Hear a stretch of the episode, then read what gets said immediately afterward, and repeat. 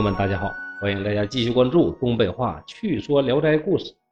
今天讲这故事啊，叫《口技》，也是我特别喜欢的一篇《聊斋》的故事，很有意思。我们来听听看啊，这个故事讲的什么？这村里边啊，来了一个年轻的一个女的，多大岁数呢？二十四五岁吧，身上呢背着一个成药的皮囊，说自己啊看病看的特别的好。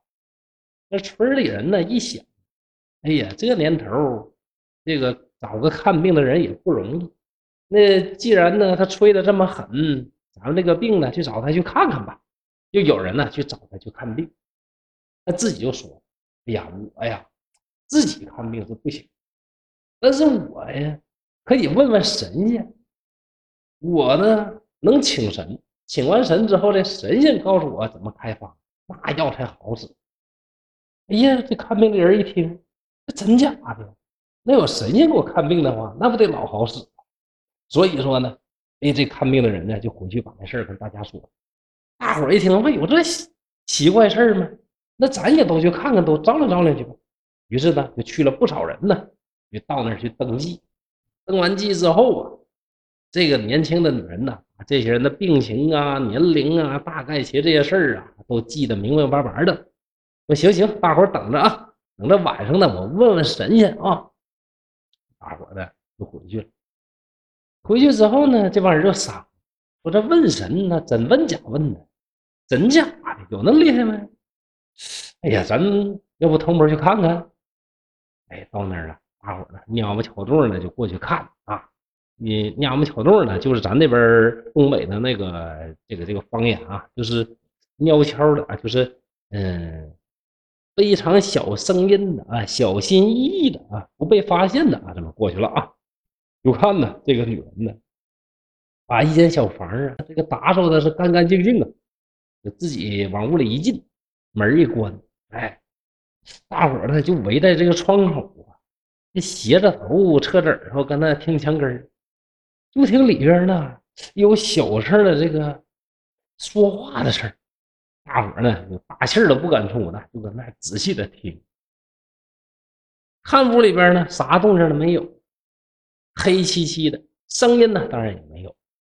这帮人呢也挺好信儿，也挺能坚持，一直呢挺到了大约半夜，就听啊这个门铃啊哗啦哗啦这个响，这是进来人了。这女的呢，这屋里就说：“哟，这九姑来了吗？”哎，有个女的。另外一个女子就回答：“啊，来了，我到了。”接着呢，这女子又问：“哟，腊梅，你也跟着九姑来了？”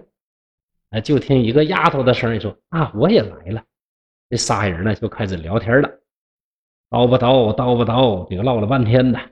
那过了好一会儿呢，又听见这个门帘子哗啦一下又响。女子就问：“呀，这六姑来了啊？”那接着呢，听了好几个女子啊杂乱的声音说：“哎呀，春梅还抱着小孩来了。”一个女子就说：“哎呀，这个小不点儿太讨厌了，怎么哄也不睡，非得要跟着来。这平常抱着吧没什么，那抱着一走路啊，就感觉呀，他的身子有一百多斤，哎呀，累死我了。”哎，又听到啊，这个女子特别殷勤的接待。这九姑啊，又问六姑呢，又回答这姐妹几个呀，这个又寒暄呐，又客套啊，唠这个唠那个，嘘寒问暖呐。还有两个婢女，这俩丫头啊，互相呢也聊天小孩呢又跟那哭啊，又搁闹啊，一起吵吵喳喳的，这个传出来的一条声啊。就听这个女子啊笑着说：“哎呀，你家这小宝宝啊，那真好玩，这么老远非得抱个小猫来呢。”那接着说话的声音呢，慢慢的就稀疏了，慢慢就响。那过了一会儿呢，门帘又响了一声，哗啦一下，满屋都喧哗起来，就都说：“哎呀，四姑啊，你干啥？怎么来这么晚呢？”就听见一个女孩细微的声音：“哎呀，别提了，这路啊有一千多里，我跟阿姑啊走了这么长时间才到。这阿姑走道太慢了，你这就奇怪了，那肯定是神仙呢，对不？”一千多里呀，走了这么长时间，那总共才几个时辰呢，对不对？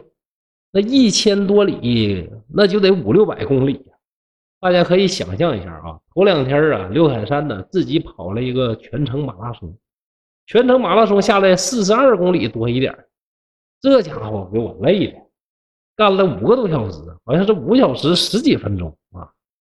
你说我一个老爷们儿四十多公里，那家伙干了五个多小时，那人家两个时辰就是四个小时呗，对不？就干了一千多里路。那哪是人呢？那不是人，那是神仙呢，对不？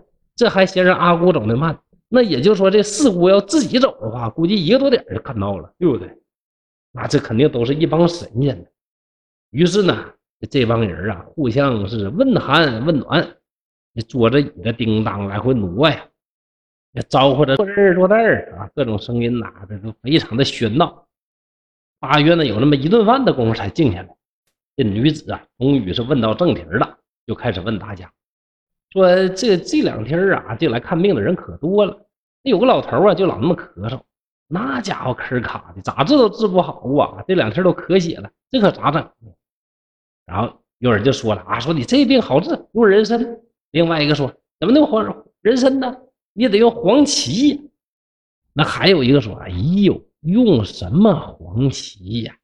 你这个呀。得用白术，这个大伙一顿商量，商量来商量去啊，就听这个九姑就喊人了，把笔墨砚台拿来了，然后就听到啊这个纸的唰唰唰唰这个声，然后又拔下笔帽啊扔到桌子上的叮叮声，轰隆隆隆这个研墨声，又听到什么呢？把笔扔到桌子上的这种碰撞声，抓药啊包纸的刷刷刷这个声音，也各种声音，然后呢又问。老张家小张是吧？老赵家小赵，老王家小王，这病呢都咋回事？都怎么看？大伙一顿给出主意，那一顿开药，一顿写，一顿抓药，一顿包啊。那过了一会儿，这女子呢掀开门帘，就说：“哎呀，你们别听墙根了，我知道你们在那儿呢。说老张家谁谁谁来进来来。于是呢，这老张家谁谁谁过来，把药包啊、药方啊一起呢。”这个都给拿了出来，然后呢，这这一下这些人呢，就分别进屋啊，把药啊都给拿好了。拿走了之后呢，这个女的呢，转身进屋，就听到啊几位姑娘啊这个道别的声音，三个丫头道别的声音，小孩呢呀呀的那个叫声，小猫喵喵的声音，一齐呢都响了起来。九姑的声音呢是清澈优雅。六姑的声音和缓长老，四姑的声音是娇低婉转，三个丫头的声音那也是各自有各自的特点，完全可以分辨清谁是谁。大家一听，那真是神仙！人家请神呐，不请一个，还得上身。看这个家，一家请三个神仙，还带着这个婢女，带着丫鬟来，抱着小孩儿，这整不好啊，就是天上啥仙女儿。啊，下来之后呢，把这几个姐姐妹妹都给叫来了，然后给开方。这要回去吃，那死人都得吃活呀，何况咱这小病啊，咳点血那算啥呀？哎呀，非常的开心，碰到神仙了，有这奇遇呀。于是呢，回家各自试自己的药方，结果一吃完一看，我去，啥玩意儿，根本都不好使啊！我去，再回头找这姑娘，早就没影了。那哪把家伙找去，还得搁这等你削他呀？都开玩笑呢嘛，对不对？后来大伙一合计呀，这啥神仙呢？那不就是口技吗？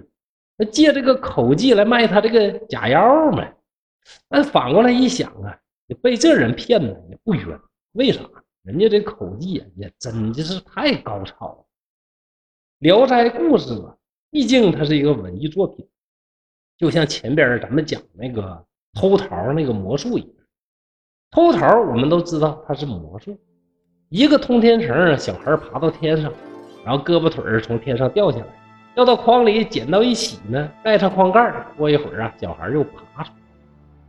这个描写呢非常神奇。今天印度有通天绳的那个魔术，是吧？也有一些其他的类似于偷桃的魔术，但是无论如何呀，也达不到《聊斋志异》里边那个故事偷桃的水平。再看今天这个口技，模仿任何的声音都不难，有很多口技的大师呢都能做到。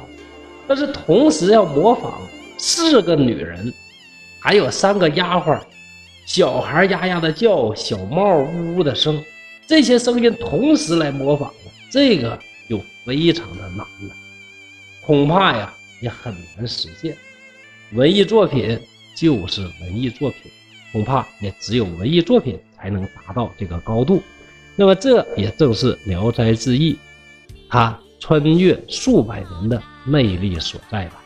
好，今天的故事就到这儿了，希望大家继续关注刘侃山的东北话趣说《聊斋故事》后面的精彩内容。刘侃山在沈阳，祝大家幸福快乐，谢谢。